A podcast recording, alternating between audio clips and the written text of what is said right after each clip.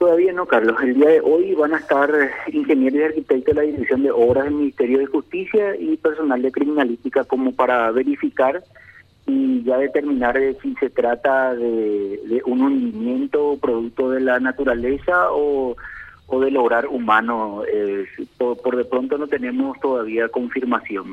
Sí, ayer se, se verificó que ese hundimiento o túnel afectaba a tres eh, o cuatro celdas contiguas estuvieron realizando más verificaciones en, en otros pabellones contiguos, eh, como si en el caso que se tratara algún túnel tendría que tener alguna boca de, entrada, pero mm, al menos no detectaron nada hasta el momento. Hoy técnicamente se van a dar la, la información de si eso lo consideramos como un socavón o realmente como un túnel. Bueno, recién hoy van a saber, ¿y por qué la sospecha que pudo haber sido un túnel?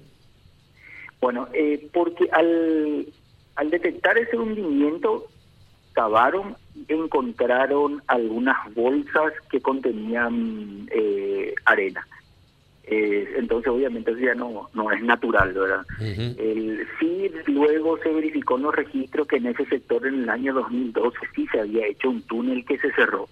Entonces, una hipótesis puede ser de que esas bolsas dejaron ahí en aquel momento, se cerró y luego con el agua subterránea se fue se fue socavando y eso es lo que generó eh, esa parte hueca.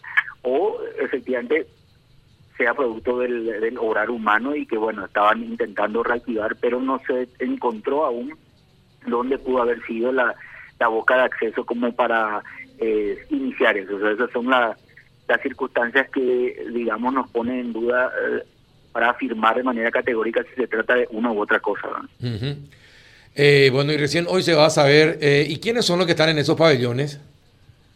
Bueno, eh, son personas que están ubicadas en el, en el sector que denominamos Libertad. Libertad está compuesta por, por cuatro pabellones, si no me equivoco, y usualmente son personas que tienen una buena conducta, un buen perfil y que se someten a los programas de rehabilitación de, de, consumo de sustancias o participan en los programas de reinserción laboral o educacional.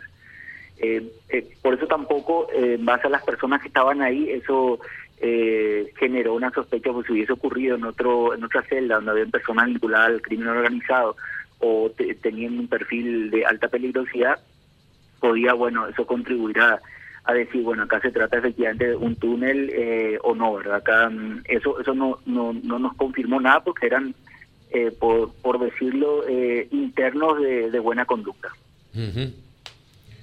Juanito.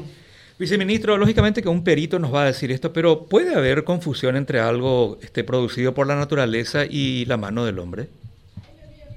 Y puede ser, eh, la verdad que todo es posible, porque una hipótesis puede ser de que empezaron a hacer y luego con, con el agua eso se, se, vino un poco abajo y dejó de ser viable, ¿verdad? Eh, o, eh, como dije al inicio, de que a raíz del agua eh, volvió otra vez a mover la tierra por el, túnel que en el 2012 se había hecho. Bueno, eso puede ser aprovechado también como para reactivarlo, por llamarlo de alguna manera. Eh, las posibilidades siempre son, depende del, de la infraestructura, del tipo del suelo, y solamente el perito nos va a decir, bueno, esto no, acá no, no hay eh, por estas razones técnicas no podemos decir que se trata de un túnel, sino sencillamente el socavón producido por el agua. ¿verdad? Viceministro, pues tiene que ser, eh, a ver, tiene que haber una gran filtración eh, bajo, bajo tierra para que, para que pueda ir arrastrando lo, lo, que se había cubierto del túnel. Sí, que llamó la atención, el, me estaba comentando el director que, bueno, empezaron a al detectar el hundimiento, eh, sacaron la, el piso, que es lo que se nota en algunas fotografías que se difundieron, y empezaron a cavar como para ver eh, qué trayecto tomaba.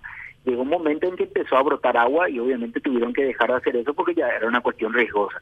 Entonces está también esa posibilidad de que haya sido eso, de, del, agua, de la lluvia que se filtró bueno, empezó a canalizarse en el subsuelo por alguna razón eh, y bueno, produjo eso. Eh, así que el día de hoy esperemos que los técnicos nos den las explicaciones pertinentes para poder eh, definir eh, de qué se trata. ¿Y quiénes son los que están en esos pabellones?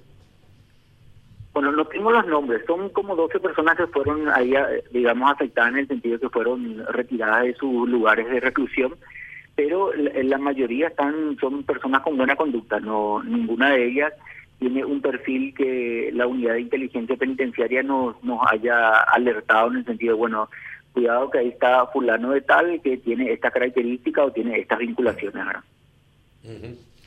Encima eso, es decir, que las personas son generalmente de buena conducta, es decir, difícil pensar que...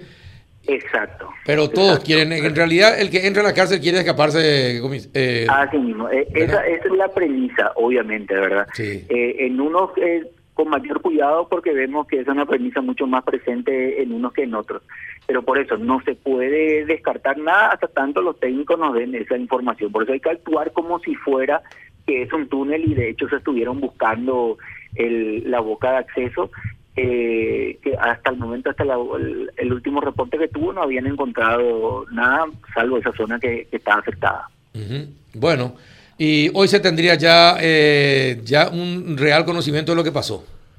Exacto, hoy tendríamos, eh, el, porque la, intención es que ellos nos remitan un informe explicando de a qué se debió ese túnel o hundimiento, como para definir eh, de qué fue, y independientemente también de lo que haya sido, Obras tienen que decir cuál es el procedimiento para compactar allí mejor la tierra, cerrar, qué tipo de, de, de, piso van a tener que colocar como para asegurar más, etcétera, independientemente si eso fue fruto del lograr humano o del lograr de la naturaleza.